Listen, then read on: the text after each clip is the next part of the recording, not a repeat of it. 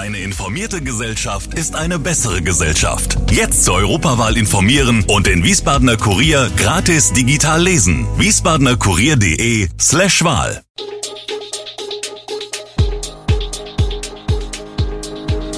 Gude, unser morgendliches News Update. Das Wichtigste aus Wiesbaden für Sie im Überblick.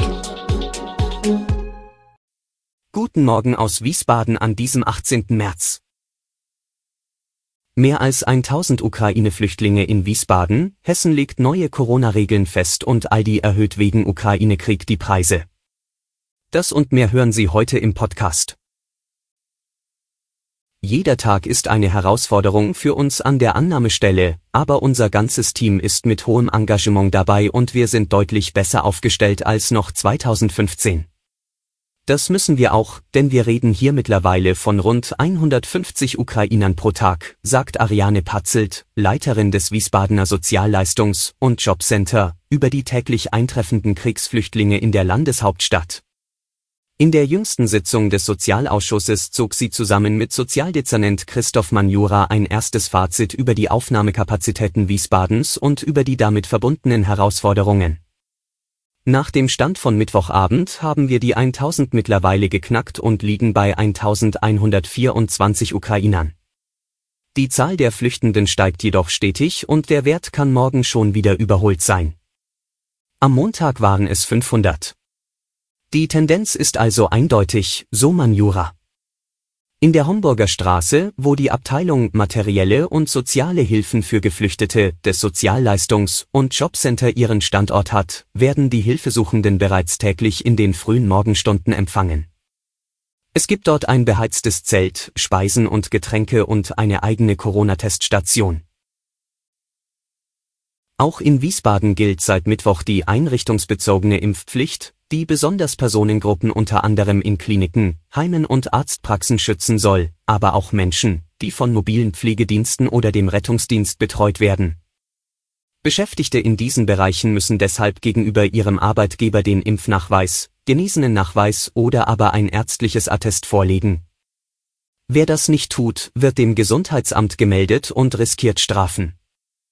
Dass das Amt dafür zusätzliches Personal erhält, hat der Magistrat in dieser Woche beschlossen. Wie berichtet, hatte Wiesbadens Gesundheitsdezernent Oliver Franz bereits angekündigt, dass das Gesundheitsamt für das Nachhalten dieser einrichtungsbezogenen Impfpflicht zusätzliches Personal benötigt. Hessens Corona-Kabinett will am Freitag die Corona-Regeln für die Übergangsfrist bis 2. April nach Auslaufen des Infektionsschutzgesetzes an diesem Wochenende festzurren.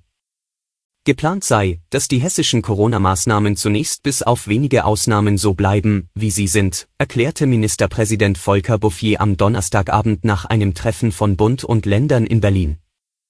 Dies betrifft etwa den Zugang zu Restaurants, 3G, 2G, 2G+. Auch die Maskenpflicht sowie Abstands- und Hygienekonzepte blieben im bisherigen Umfang bestehen.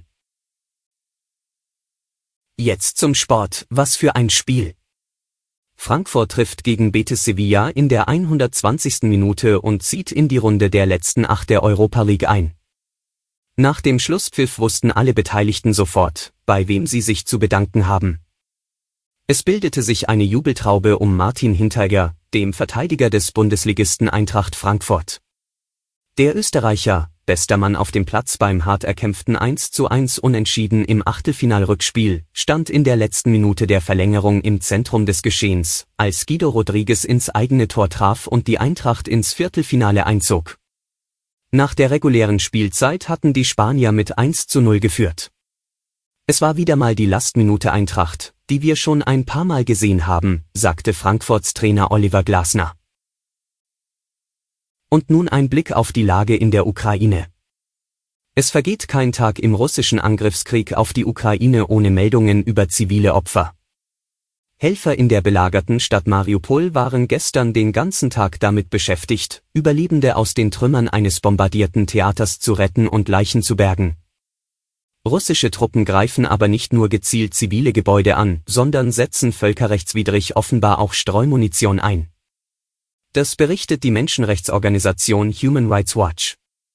Die Ukraine hält nach Angaben ihrer Führung auch drei Wochen nach Kriegsbeginn jene Gebiete des Landes weiter unter Kontrolle, in die russische Truppen vorzudringen versuchen. Das sagte Präsident Volodymyr Zelensky in der Nacht zum Freitag. In Berlin betonte Bundeskanzler Olaf Scholz, allein Präsident Wladimir Putin sei für den Angriff auf die Ukraine verantwortlich, nicht das russische Volk. Der Krieg im Osten Europas wird auch am Freitag die internationale Politik beschäftigen. Heute will US-Präsident Biden mit dem chinesischen Staatschef telefonieren. Die Preise im deutschen Lebensmittelhandel geraten derweil immer stärker in Bewegung. Aldi erhöhe zurzeit die Preise auf breiter Front und gebe damit die Preisanhebungen der Hersteller infolge der Corona-Krise und des Ukraine-Krieges an die Kunden weiter, berichtete das Branchenfachblatt Lebensmittelzeitung. Insgesamt sind nach Recherchen des Fachblatts rund 400 Artikel betroffen.